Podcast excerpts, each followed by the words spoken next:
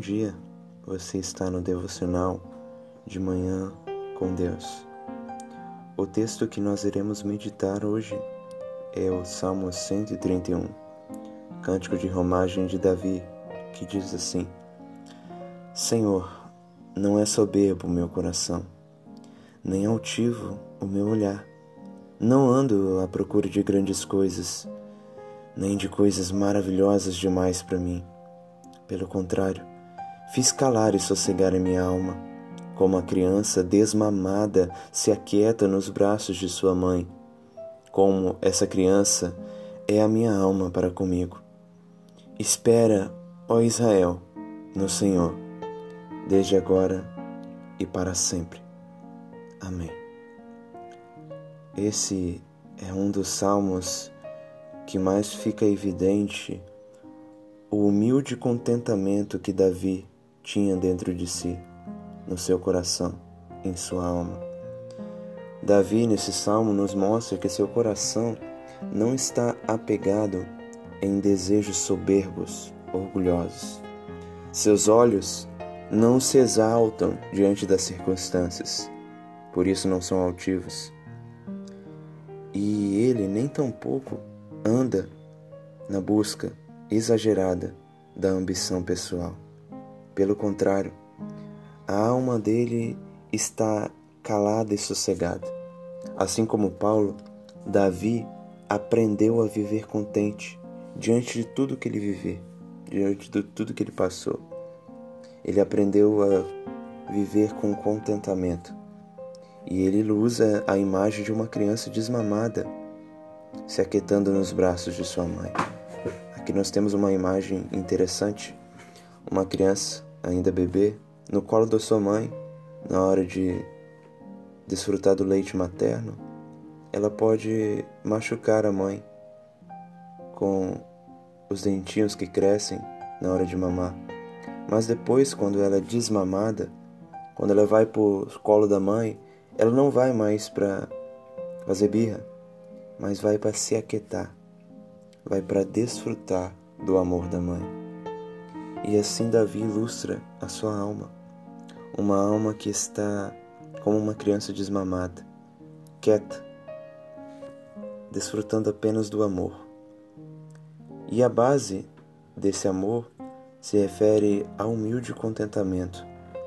E esse humilde contentamento está, Davi alcançou, porque ele está confiante em Deus. Por isso, no último versículo, ele diz: Espera, ó Israel, no Senhor, desde agora e para sempre. Davi convoca a nação a confiar em Deus, para que eles também possam ter esse contentamento, possam ter também a alma calada e sossegada. Para as nossas vidas, isso é muito importante. Nós vivemos em uma sociedade onde é muito abrangente as ambições pessoais das pessoas. O orgulho é muito presente ao nosso derredor e às vezes até mesmo dentro de nós. Buscamos coisas demais para nós, até coisas maravilhosas demais. Buscamos conhecer, buscamos conquistar, buscamos alcançar pódios, buscamos ser conhecidos. E esse é o exagero da ambição pessoal do ser humano, que se refere pela que, se, que acontece pela falta do calar e sossegar, pela falta de estar plenamente confiante no Senhor, esperando no Senhor. E assim nós vamos em busca. Cada vez que sai uma tecnologia, certamente já pulsa dentro de nós o desejo de adquirir. Esse é o nosso coração. É um coração que às vezes ora, mas ora pensando em satisfazer os nossos desejos. Às vezes nós oramos, não, Senhor, faça a tua vontade, mas Senhor, faça a minha vontade. Nós temos que aprender a viver contente, a ter contentamento em Deus contentamento humilde. É aprender diante de uma circunstância difícil, diante de uma crise, é aprender a dizer: Senhor, faça a tua vontade. Eu espero no Senhor, desde agora e para sempre. A grande verdade é que se nós não temos alguma coisa que tanto pensamos em ter, é porque nós ainda não precisamos. Ainda não chegou o momento. Por quê? Porque Deus é o nosso pastor e nada nos faltará.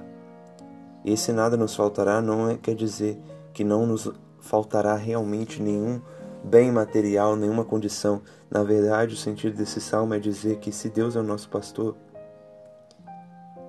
nada, de nada temos falta porque Ele é o nosso tudo. Aquilo que nós não temos, não precisamos, porque o pastor cuida de nós. Quando nós temos esse contentamento, nós esperamos no Senhor. E assim nós temos que prosseguir, buscando alcançar esse humilde estado da alma, de como uma criança desmamada nos braços da mãe. Eu quero encerrar esse devocional fazendo uma leitura de um trecho do livro de Tomás de Kempis, Imitação de Cristo, que ele diz assim: Vaidade é buscar riquezas perecedoras e confiar nelas. Vaidade é também ambicionar honras e desejar posição elevada. Vaidade seguir os apetites da carne e desejar aquilo pelo que depois serás gravemente castigado. Vaidade desejar a longa vida e, entretanto, descuidar-se de que seja boa.